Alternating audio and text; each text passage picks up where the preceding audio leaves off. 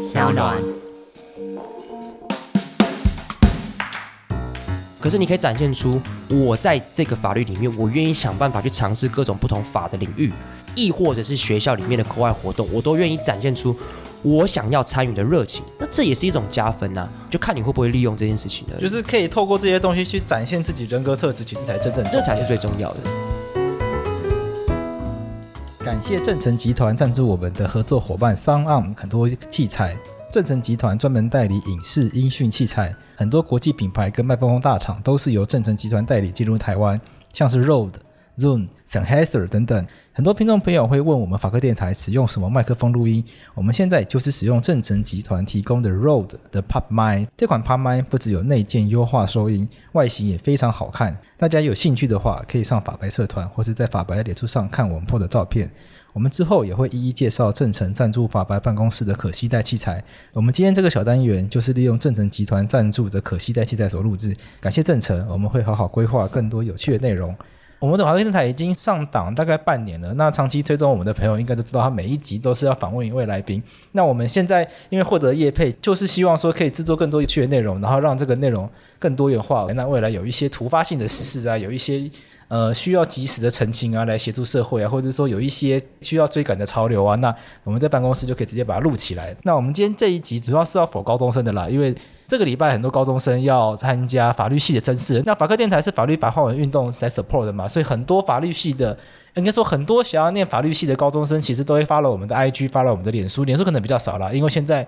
用脸书的人数很少嘛，但是现在我们的 IG 跟脸书不管哪一个啦，就是收到一大堆的信息跑来问我们说，那他下礼拜就要去法律系甄试了，下礼拜就要去法律系面试，那到底要准备哪些问题？到底要带哪些资料？到底要穿哪些衣服？穿什么样的鞋子？那需要做哪些准备？那各式五花八门的问题，我们想说我们录一个节目，一口气把它处理完了，然后也顺便让现在小朋友听说都只看 YouTube 嘛，那做一集 Podcast 让他们来听一下这个更新，然后更适合来学习知识的这个。媒介，所以我们就决定有这样的一集。今天在这集里面，我们邀请我们法律白话文运动里面有丰富法律系甄试经验的苏磊，来跟我们的高中生的粉丝来分享一下，他当时参加法律系甄试的时候有过哪些的经验？那有没有一些经验可以分享来给我们的高中生的这些粉丝？那同时，我们大家很喜欢的洛伊，那这个洛伊也是让我觉得很困扰了，因为他每一集来的节目那个收听率都非常高。那高到什么程度呢？就是说每一集，不管是社团还是做问卷来询问说大家最喜欢哪一集，就发现洛伊居然成为就是大家最喜欢的来宾之一。他比什么 Face 联盟的林心怡啊，可能比黄国昌啊，到底凭什么？就是大家喜爱的那个次数明显高上一截。好了，反正大家既然喜欢洛伊，所以洛伊说他从来没有参加过法律系的面试，但是因为大家喜欢他，我还是把他找来了。好了，那不管怎样，我们就先进入到今天正题。那正题聊完了，我们再来瞎聊这样子。那。苏磊，你当时参加法律系的甄试啊，你是先跟大家讲一个概念，就是说他大概会有什么样的流程？因为这些小朋友应该都没有参加过，那很紧张。你会先到什么地方，然后面对有什么样的人，他跟你讲什么话，然后最后可能在一阵慌乱之中，然后突然一切就结束了。我当初面试的时候，这个要先厘清一下，我法律系面试只参加过一间。就是我后来就读的那一间。你刚刚不是我们开场前我们聊一下，你说你参加过五六次啊？我参加了五间学校六个系所，但法律系只有其中一间。哦，所以你参加很多科系，可是其实就一个是法律系。对，是哪一个法律系？在新庄的辅仁大学。我觉得流程上其实就跟一般大家心中或是常看到网络上有一些补习班啊，或是有人学长姐在教你们的差不多。你会先被带到一个小房间，像是休息室一样。然后在里面你就会看到很多衣着笔挺，但看起来很像就小孩装大人的高中生们 在里面等。然后等完以后，你就会像我们当初做的是团体面试，就是三个人被叫到一间房间里面，然后面对三个教授，然后每个教授会呃可能是问你一到三个题目，或是让你自我介绍一到三分钟这样子。然后总共我们那时候一个人大概是讲十五分钟左右就结束了。十五分钟听起来蛮久的耶，所以一个人有十五分钟，还是三个人有十五分钟？大概一个人实际讲的时间有差不多十五分钟。哦，我那时候的教授遇到老师都会叫你先自我介绍，然后自我介绍讲的多的大概就是讲了三三四分钟。那时候同一间的，我记得我隔壁的不知道是哪来的高中同学，他就从他的生平，然后家里只差没有介绍八字而已，就全部一路讲讲到他为什么想来念法律系，大概讲了五分钟左右。自我介绍要讲这么久哦？他可能人生过得比较精彩。那他有录取吗？我真的忘记了，因为我跟大学同学可能感情不是很好，可能遗漏在那六十分之一里面。那这整个环节中，你觉得有没有哪一些东西是需要特别去准备的？因为现在很多人他们担心说可能会问哪些问题啊，那需要做哪些准备啊？然后很多人来问法白很多很专业问题，丢出某一些跟司法改革有关的意见，或者是某一些社会时事，然后就跑来问我们意见。那等下这个我们会跟洛伊聊。那你觉得去面试之前，大家需要做哪些准备吗？还是就平常心去展现你最自然的一面，这样就好？我觉得比较像后者，就你一定要很了解你自己，因为像。今天还是昨天吧，呃，有一个李茂生教授，台大的李茂生教授，对，台大的李茂生教授，他就发了一个脸书贴文，在告诫那些即将要面试的高中生。他说：“你对时事议题，你只要讲你了解的部分就好了，你不需要为了要面试法律系，把你可能听过的某一个议题，想办法假装的很专业。因为大家都可以理解，你只是一个十七、十八岁的高中学生。如果你今天讨论的时事是反送中啊。”言论自由啊，什么选罢法，或是前几年有人面试很常在讨论顶新的假油案。如果你这些东西都真的很熟了，老师就会觉得，那你干嘛念大学？你已经是一个超越法律系大学毕业生的精英，对，天才。法律系的唐凤，不要接不下去，这样尴尬。唐凤已经超出我的守备范围。OK，太远了，太远了。但是我就觉得老师讲的没错啦，你只要做你。把你自己原本就真的有兴趣，然后有接触过的一些经历啊，然后有看过的时事准备好就好了，不需要一直逼自己要去背很多专业知识啊。然后看，我记得我当初面试最夸张的是，有人开始在那个准备间里面大看王泽健的名总。你说高中生面试的时候带民法总则去？对，我那时候完全不知道他是被哪一个学长姐骗过去的。我看到他在 K 那本蓝白色的名种，害我觉得一开始压力很大。哎、欸，那我觉得法白是不是就开始卖民法种子会赚一波？去面试之前要带这个去，就全部带去这样子。先不要，先不要吗？先不要，先不要做这种。还是林玉雄老师的刑法种子？先不要，都不要。还是现在已经不看这些，因为那是我十年前。在念法律时看，因为法白粉丝喜欢看我们的书啊，所以我们就卖我们的书就好。大家应该要带那个江湖再走，对啊，那还比较，我觉得这还台湾法律了，这还比较有意义啊，觉得比较正常，对不对？对啊，就是那应该是高中生才会去接触到的。我自己虽然没有高中面试经验，但我自己直观觉得，教授也不是白痴。你讲出一些不符合高中生的话，他就觉得你死背的。我觉得苏瑞讲的很好嘛，就是你就讲你自己懂的东西就好。一个高中生去了解台湾过去的历史，对于一些法律的一些简单的演进、一些基本的概念。你实属当然，你一进去就跟别人谈什么刑法总则里面的原理原则，谈意思表示，那一定是装逼嘛？你以为十八岁十八岁的学生装逼，难道教授看不出来吗？一定看得出来嘛！我当初这个有同学其实有面试的时候，呃，有学弟在学弟妹在面试的时候，其实有问我，他希望我需不需要先把什么宪法、起码总则先看一下？我说干你也看不懂，你看这干嘛？没有必要。所以苏瑞讲的，我觉得苏瑞讲的很对。所以后来那个人。你还记得他下场吗？总则的那个，我有确定那个人应该没有考上。啊，你确定那个人没有出现？对，我应该没没有记错，但是他那时候实在太显眼，他拿了一本很厚的法律系教科书，然后穿的很帅.一整套的西装进去。但我后来就再也没看过他了。但也有可能是高就啦，他可能去了念了台大、政大法律系之类的。穿着也是个重点。前几天有人敲法白粉丝团说要穿什么鞋子。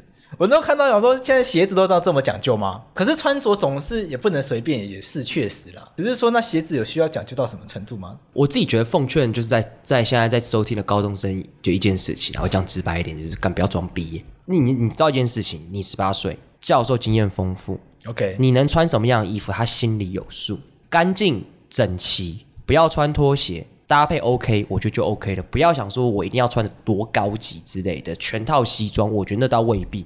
你觉得教授今天觉得 OK，这个人他没有穿西装，他穿的整齐，你穿西装，你穿的比他更高级，所以你会加十分吗？怎么可能？我觉得不需要想到这么多，你就干净整齐就好了嘛。诶，这里其实也很严重的问题，那种高中生不会穿搭，因为我们穿制服嘛，大家没有学习怎么穿搭这件事情，啊，嗯、对，我觉得这是很可惜的地方。我换个方式讲啊，如果你今天穿个白色的衬衫，深色的裤子。你的鞋子不要穿的太运动，或是拖鞋。你觉得教授会觉得干你服装不准扣你十分吗？不会嘛，干净就好，整齐就好。不要想说需不需要去打听一下教授的特性，因为有些教授就是不适合在节目上讲出来的状况。我觉得不需要，因为永远打听不完我。我也觉得不需要，因为你没办法掌握当下到底是哪个老师来面试你，而且有些人会觉得什么，就是看老师的性别比啊，你可能要穿的比较隆重之类，我都觉得不要这样害自己。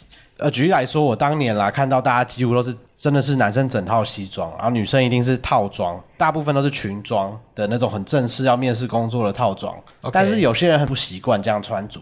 所以他站在那边，哎，三个人团体面试，你被叫起来的时候，第一个先瞧他一下领带啊，然后整理一下皮带，然后整个人他的手，你就会觉得这个人好像被绑住一样，看起来很不自在。我觉得这都会影响到你面试的时候的表情啊，然后紧张程度。所以其实不是说叫做不是因为你穿的不好扣分，而是你做了一件你平常根本就不会做的事情，会让你表现失常。我觉得有一个地方值得讨论，就是刚刚贵志讲的，你做你平常不会做的事情。我觉得不只是服装，我觉得在备审资料上也是。现在聊备审资料可能是来不及了，我相信都送出去了。但我们觉得，反正这一集之后过几年大家还是会继续听嘛。我讲一些我自己的看法啦。好，我当年坦白讲，我在高中的时候，我就是大家眼中比较不务正业的人，所以我参与过非常多课外的活动。可这不是很适合吗？不就是说备审资料不就是要很多课外活动要加分吗？OK，我重点来了，你接下来就会发现。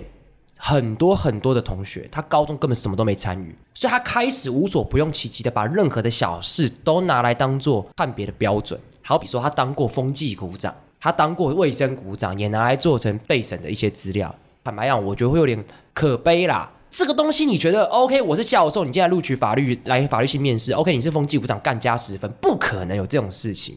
真正的课外活动是你真正扎扎实实去参与一些社团的活动，你可能参与学校学生自治，你可能参与辩论比赛，你可能代表学校去参加一些有意义的比赛，有得名也好，没有得名也好，你做一些你有规划做的事情。好比说，我以前在学校，我就是学生会副会长，我也是辩论社社长，所以我打过很多辩论比赛。我在学校有规划去做一些入为学校可能学生社选社团改变的事情。我觉得这就是可以拿来讲的，因为我真的有在做这些事情。那可能你一般人，你三年来就你什么都没参与，你这个时候才要去拿一些假的事情、虚伪的事情来说。其实我高中也做很多事情，我觉得真的蛮可怜，做一些你根本不是你平常在做的事情。那备审资料对于那些真的没有什么经历来说该怎么办？我觉得这是你必须承担的代价。好比说，像我跟其他同学比起来，你在念书的时候，我很积极在参与课外活动。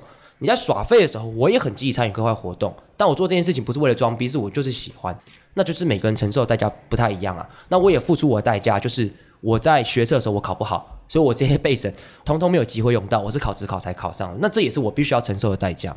不过反过来说，这些的所谓的课外经历，真的会有很大的差别吗？我觉得会，必须老实讲啊，因为我觉得有些高中生他真的蛮厉害的。像我们之前法白前一阵子办一些高中生的活动的时候。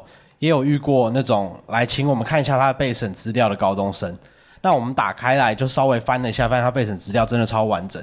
我们打过英语辩论啦，然后他在里面都可以论述得很清楚，说为什么他想要念法律系，然后你就会可以看出他的备审资料是有一个一致性的，就他不是为了去累积很多经验，只为了把它点缀在这个备审资料里面。因为那时候我记得我在面试一个某单位的研究助理的时候，我就去过，我要去找老师。然后因为我是我认识的那个单位，对，就是你认识的那个单位。好，那那不用担心啊，那个单位应该不会提。但那个老师，我觉得他的那个给我们那时候的一个讲法，我觉得很精辟啦。他提出一个叫圣诞树理论。他说，现在很多学生，不管是大学生或高中生，当你在面试的时候，你都想要把自己弄得跟人工的圣诞树一样，挂很多星星啊、糖果啊、袜子上去，看起来很精彩，然后还会发亮这样子。但其实老师想要找的是真正的那种松树。它会是从很小的一个点慢慢累积、累积、累积，然后你最后看起来虽然可能比较朴实，就你只有单一领域的经验，但是你会看起来是很扎实的。而且当这些东西在备审的时候，虽然很多人说教授不会看备审，但万一他看的时候，他可以从备审里面看出你有一贯性，然后甚至他可以在问问你问题的时候，他就知道为什么，诶，你因为累积这个经验，因为这个东西感到对法律系有兴趣等等等的，你就会看起来是一个比较真实的自己。而不是为了去参加很多什么坊间收费的营队啊，但你去，你可能对他也没有兴趣，你只是想要把它弄成一行履历放在你的备审资料上面，我就会觉得这样有点本末倒置。我觉得书也讲很好，因为我觉得就是我刚才这样讲，我觉得有个地方比较没有讲到是。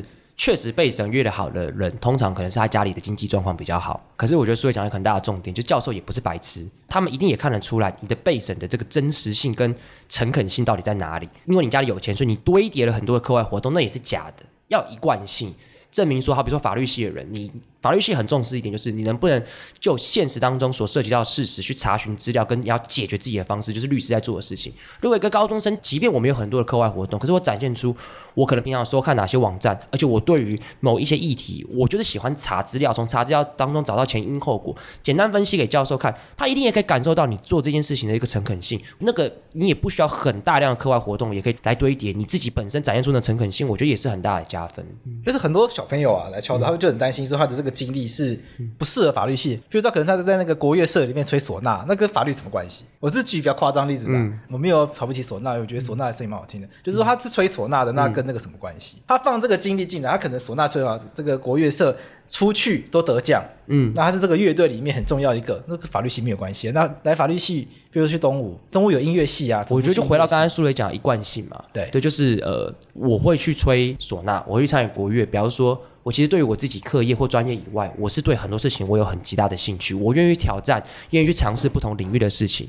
法律不是也是如此吗？我们都知道法律里面有非常非常多的科目，你对公法有兴趣，不代表你对商法有兴趣；你对民法有兴趣，不代表你对刑法有兴趣。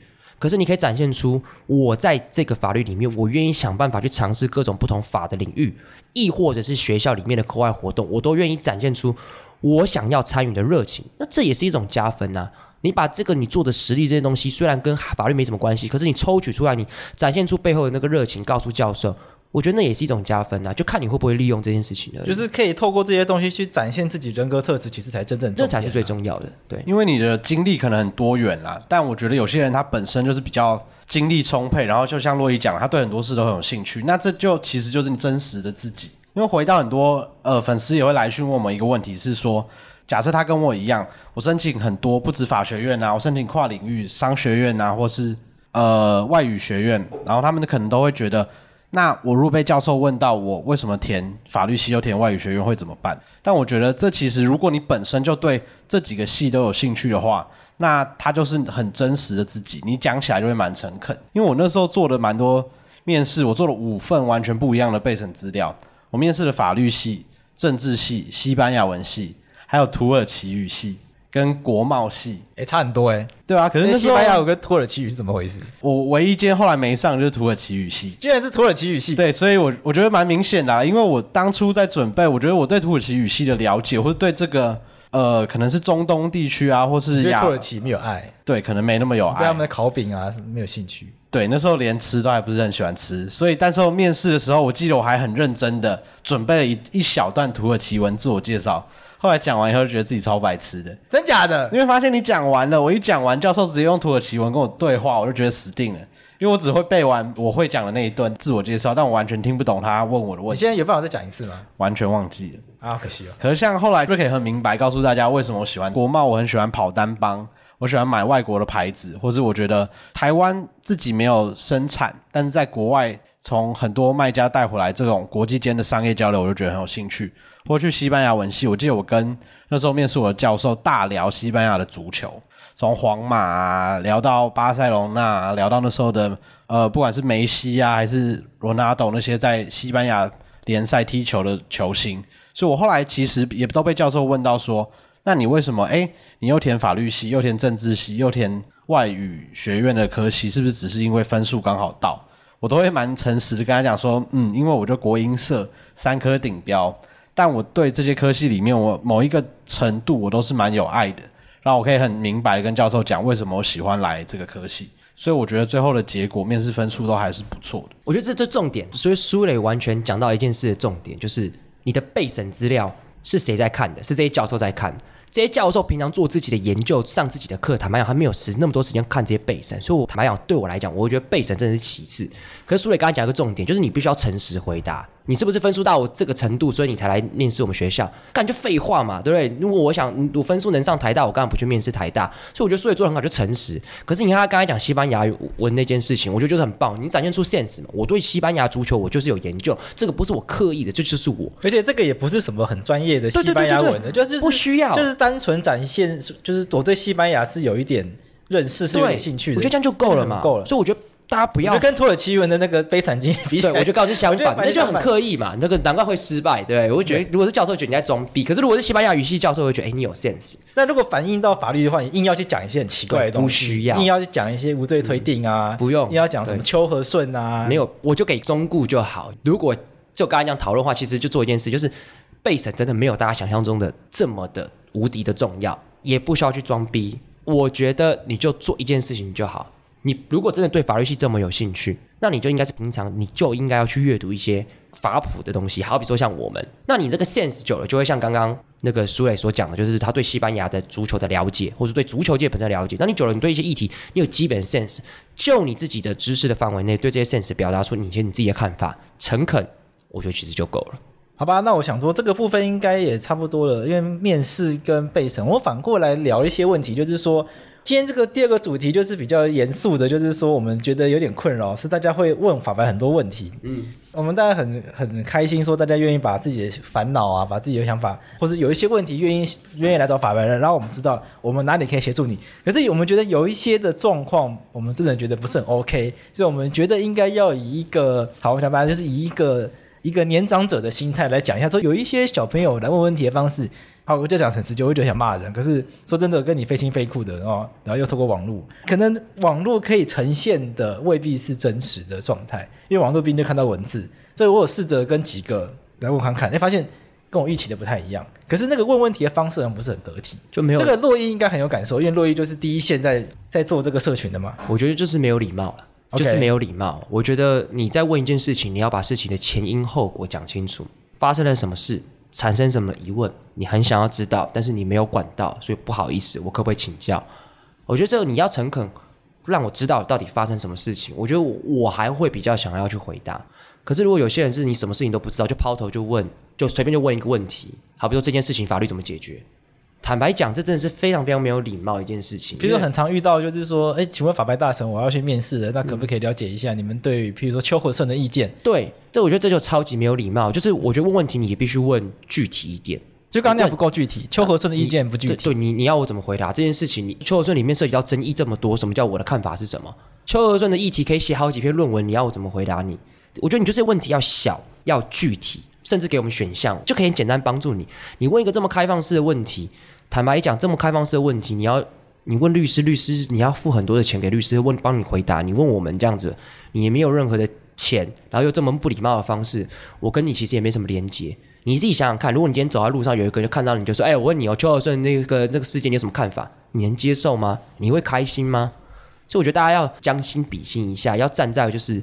我们其实是蛮愿意回答，大部分的粉丝密我们，其实我们都蛮乐意互动的。但我觉得基本礼貌，我觉得可能是要有的。你觉得会怎么问比较好啊？因为我举个例子来讲啦，其实很多国高中生都蛮常来想要问我们问题，但我觉得问题很明显就有几种差异。一种是他摆明就来交作业的，可能不知道是某个通识课或是什么课的报告，他就是想，哎，那你告诉我，我直接把它复制贴上就可以交了。好像看起来是法律专业人士写的作业很屌一样，但另外一种就是他们会很认真的告诉你他自己对这个议题的看法，但他会告诉你说，可是他没有法律专业，他想要跟你讨论看看他想的是不是错的。那后者我觉得以法白我们自己的角度来讲，我们都蛮愿意跟人家讨论的啦。像之前我觉得不管是复兴高中的国中部，或是台南有两三间学校的校刊，他们都来访问过我们。那那时候访问完，我觉得超感动的，是因为他们做的资料都很充足。那他们当下也会跟我们讨论一些他们自己对事情的看法。我觉得那就是一个礼貌的展现啊。说实在的，我不是要你跟法白讲话都要用敬语啊，或者叫我们法白大神啊这样子。但是你问问题的态度，你尤其很多问题会让我们很生气的是，这些东西明明我们在我们的粉砖啊、IG 或是网站上明明就写过超多遍。但你根本连 Google 都没有 Google 过，可能听朋友讲说，哎、法白好像比较容易跟粉丝互动，问他问题，他偶尔回答，你就来想要找一个管道，问完问题就交差了事。那对我们来讲，心情 kimochi 当然不是很好。然后再来也是，就你有没有想过，你今天如果是要交作业，或是你要面试的时候，你把这一套法白自己的见解告诉你，然后你把它背下来去跟老师讲，你能够确定你当下被老师反问问题不会挂掉吗？因为这东西不是你自己消化出来，就不是来自你内心真正理解的。就跟你讲土耳其文，就跟你土耳其那个状况嘛。它是我人生的前车之鉴。今天突然黑历史被讲出来，这样 OK 吗？我真挚诚实。所以我觉得那个状况就是这样子啊，就是说，其实我看到的时候，我也是一脸疑惑，就是说，那我我把我的意见跟你讲了，法白的意见是这样，可是你真的讲得出来吗？对你真的有帮助吗？譬如说，譬如说邱博士，我跟你讲，还有这个，还有酷刑。还有什么什么羁押过长？嗯，教授如果问你说，那羁押羁押要建成什么？那过去跟以前羁押跟现在羁押什么不一样？中间历经过哪些准备？刑事诉讼法过去二十年羁押修改非常多东西，因为修的时候他历经二十年这么长时间，这整个过程我相信不是高中生讲得出来的。那你硬要去讲这个，只会让教授觉得说，其实你就是来交差了事嘛，硬去背一个东西，硬硬要让自己觉得很厉害。那可是其实没有，你你确实不是这样子的人。那我觉得那个扣分点不会在于专业，因为今天面试法律系高中生面试法律系，我相信绝对不会面试专业，评分表上不会有专业这个项目。没错，如果已经专业了，谁需要念大学？没错，会给人感觉是有点不诚恳。嗯，那种不诚恳的感觉是，他其实是最让人讨厌的，因为那个是人跟人，因为人跟人的来往最重要就是要诚恳。没错，会觉得说这个人很假，在这个阶段就已经这么假了。那进这个大学之后，你真的会认真学习吗？大家会对你的人格打产生很多的问号。好了，我想讲有点重，可是我觉得有时候确实他给人感觉会是这样。而且我觉得，如果是教授，你讲专业的东西，我就想考你，因为我就知道你一定不懂，你就是背的，你就是假掰，我就想考你。今天刚才讲哦，邱生羁押，我他妈就问你积压的这个要件到底是什么？那以前到现在发生什么样子的变化，你一定不知道嘛？你就讲你擅长的地方的东西。就好，所以你必须要问法白一些，就是你不擅长。假设你为了今天是为了面试，你不需要问我们一些就是很开放式、很天马行空的问题。我觉得就就你所学的东西去回答，这样是最棒。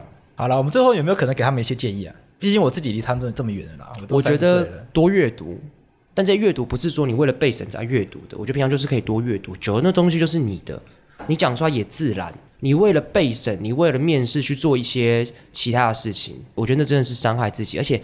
法律这东西，大家花四年去学习，你你觉得你一几天就可以学到吗？你只是去背这些东西，很刻意，而且你很快被大家看破手脚。所以我就觉得，就是做自己，讲自己擅长的事情，诚恳的回答，我觉得就够了。我的话会觉得，与其你要花时间去增强很多知识面，然后要在这么短时间内把自己弄得好像对某个议题很熟悉，那我觉得不如花点时间想一下，然后认识自己。这样讲很抽象啊，但是我指的不是那种什么正念之类的那么鸡汤的东西，但是我指的是，与其你要花这么宝贵的面试时间，花一半时间在背，你在得到哎，我有这个面试机会这一两个月的期间内才去准备的专业知识或是新闻啊、议题、时事等等的，你不如花那个时间好好跟教授介绍你自己这个人。没错，因为我觉得法律系。除了大家一直在 focus 专业知识啊，或是学术成绩以外，我觉得各个科系都会很注重你这个人的人格特质啦。不会有人比你更了解自己，对，大部分应该是这样子。所以你应该花很多时间去告诉教授你自己有什么样的人格特质。例如，你真的本身就是正义感很强的人。虽然很多人我知道他都会告诉大家不要讲正义感，但万一你的个性就是这样子，他一定会在你生活中很多事件跟经历可以体现到。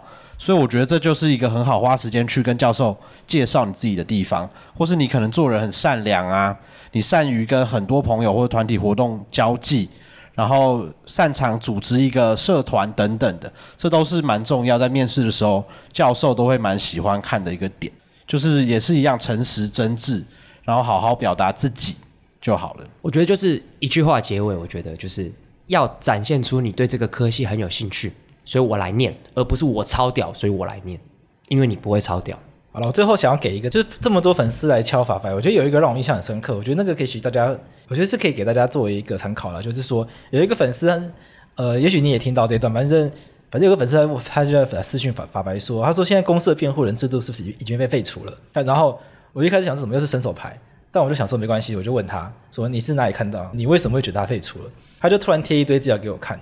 他说：“因为因为这么多文章里面都提到说，这个司法改革国是非已经决议要废除公司辩护人。然后他就说，因为他想要当公司辩护人，他想要在自传里面写跟公司辩护人有关的东西。我就很惊讶哦，原来你找这么多资料。所以我觉得第这件事情想要讲两件事，一个就是说你要你自己要做很多功课，你的问问题的方式稍微修改一下。哎，我因为我做了很多功课，所以我想要了解，哎，是不是这样？那我想我们都很乐意帮你，因为因为你自己都已经做很多功课嘛。那确实这个我们也可以感受到。”就是说这个已经可能已经超出你的能力范围了。那可是对我们来说是很简单，是公司的辩护人制度还在啊。那为什么会有误解呢？原因是因为司法改革国事会议决议要废除，不代表。立法院真的修法了吗？没错，那只是一个决议。司法改革国是会只是把法律人聚在一起做很多决议。那这些决议后面有没有落实，其实还是要看立法院、行政院、司法院有没有办法去推动各种政策法案去把它修掉。那公设辩护人在制度上目前为止是还在的。那第二个就是说，我觉得很有趣，就是说一般很少听到人家把公社辩护人当成自己的生涯志向，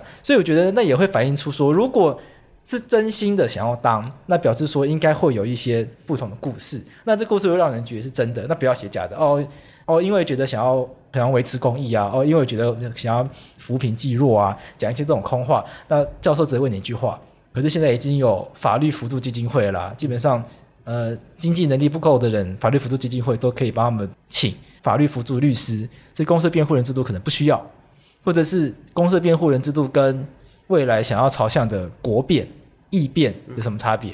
那如果你不是真心想要做这件事情的，这些问题想应该是答不出来。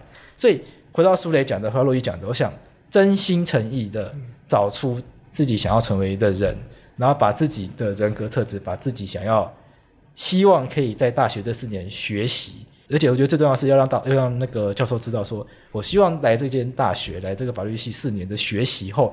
这间学校可以让我成为什么样的人？我想这个会是教授最想要知道的事情。台湾的学生，台湾教育制度被说是很很没办法独立思考的，很填鸭式的。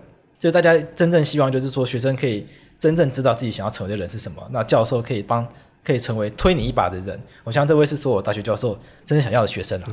没错，有问题就 Google，独立思考的一个过程啊。对，就我发现问题，我们就 Google。问问法白之前先问 Google 了。对对，没错，就是问法白之前先 Google，就像是坦白讲。